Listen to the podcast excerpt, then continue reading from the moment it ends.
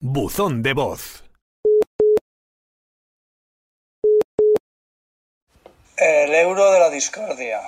Bueno, yo no veo del todo correcto que sea el, el que gana el sorteo y tiene la- el privilegio de correr, el que pague con una inscripción más alta el haber participado en el sorteo. Al fin y al cabo, los gastos son por la cantidad de gente que quiere ir a, correr y por lo que se organiza un sorteo para que sea lo más justo posible.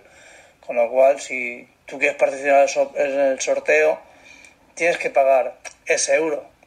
Si luego te toca, pues bien, y si no, pues a seguir intentándolo.